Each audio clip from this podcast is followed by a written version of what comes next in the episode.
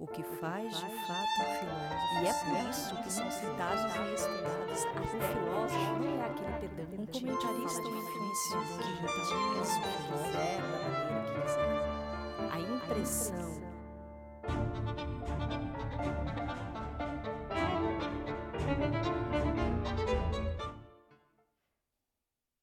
Luiz Felipe Pondé, Leonardo Boff, Olavo de Carvalho, Mário Sérgio Cortella, Marilena Chauí são filósofos?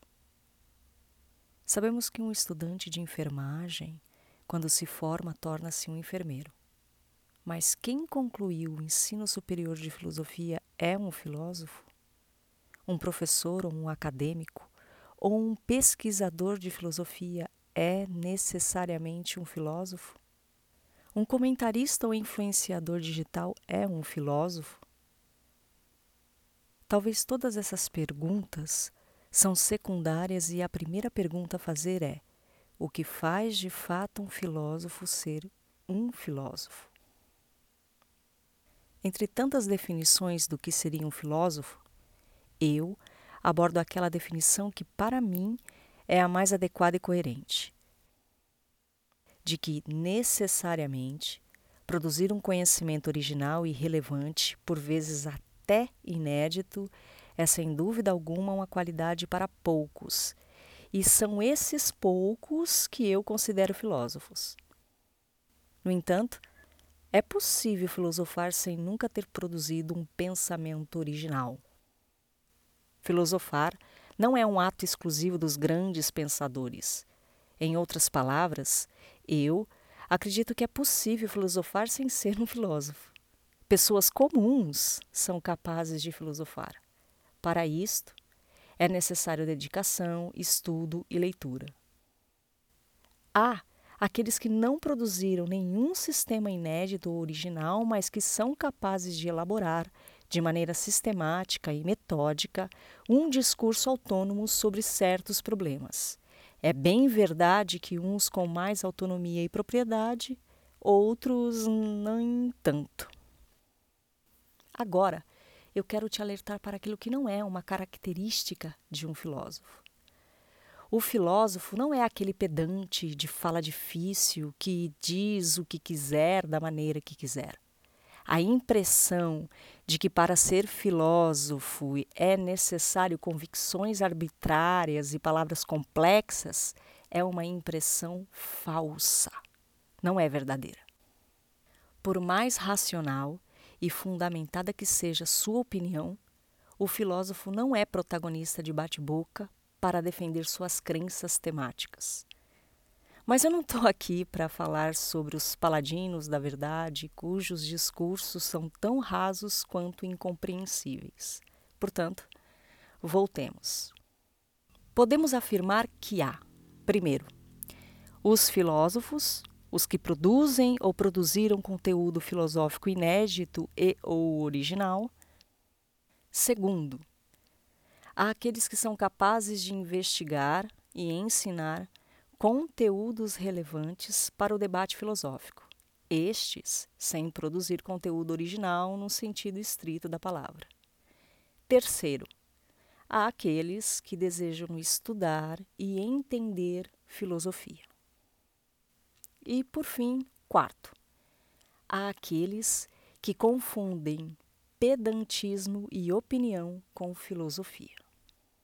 Eu me coloco entre aqueles que admiram e estudam a filosofia. Isto não é uma tarefa fácil, mas eu posso afirmar que me traz grandes recompensas. O estudo de filosofia pressupõe critérios, mas também traz grandes ganhos intelectuais. Falemos desses critérios que o estudo filosófico exige. Ou melhor, do primeiro e mais importante critério para o estudo de qualquer sistema filosófico. Entender este critério nos ajuda a melhor definir qual é o papel que o filósofo exerce. O professor Mário Porta, em seu livro A Filosofia a partir dos seus problemas, diz que o primeiro passo para entender filosofia é sempre estabelecer o problema. Ou seja, é necessário identificar o problema proposto pelo filósofo e só depois começar a estudar o que de fato é a sua ideia. Isso porque todo filósofo, quando propõe uma filosofia, assim faz em resposta a um problema por ele colocado. O critério primordial para um bom estudo filosófico é compreender o problema abordado pelo filósofo que você elege como objeto de estudo.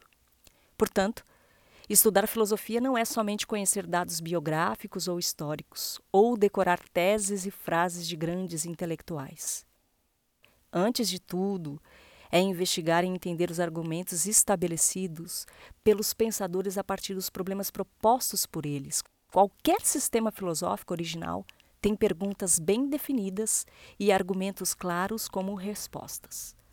E são essas respostas que chamamos de teoria ou ideias filosóficas.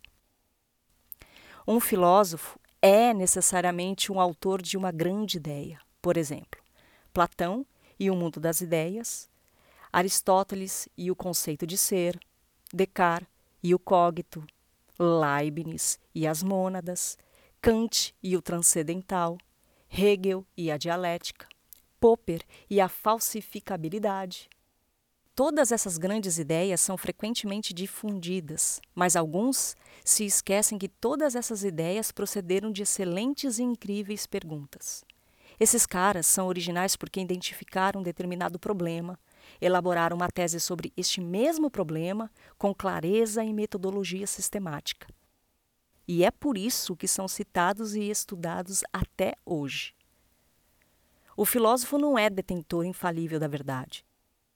Sócrates, o filósofo por excelência, deixou claro que a missão do filósofo não é empurrar afirmações verdadeiras goela abaixo das pessoas, mas favorecer o nascimento da verdade no seu interlocutor. Ele não é o proprietário da verdade, mas aquele que emprega com a ironia, através do diálogo, para abalar as ideias que até então se apresentavam como inabaláveis e verdadeiras.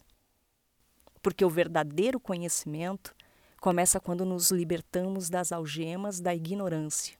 E me parece que esse desejo de libertar-se através do conhecimento é uma busca de todos nós. Isso lembra-me a ideia aristotélica de que, mesmo imersos na correria do dia a dia, mesmo sem tempo para questões teóricas e existenciais, todos nós tendemos por natureza ao aprender, ao conhecer. Alguns mais e outros menos, mas todos temos apreço e amor pelo conhecimento. E a filosofia é, por definição, o amor desinteressado pela sabedoria. Saber quem é ou não é filósofo é uma tarefa que exige certo cuidado. No entanto, é possível reconhecer um filósofo. A multiplicidade de sistemas e a divergência entre eles não ofuscam o ponto principal, o fio condutor da história da filosofia. Há um elemento em comum em todos eles: o amor pelo saber. Afinal, quem de fato é o filósofo, senão o amigo da sabedoria?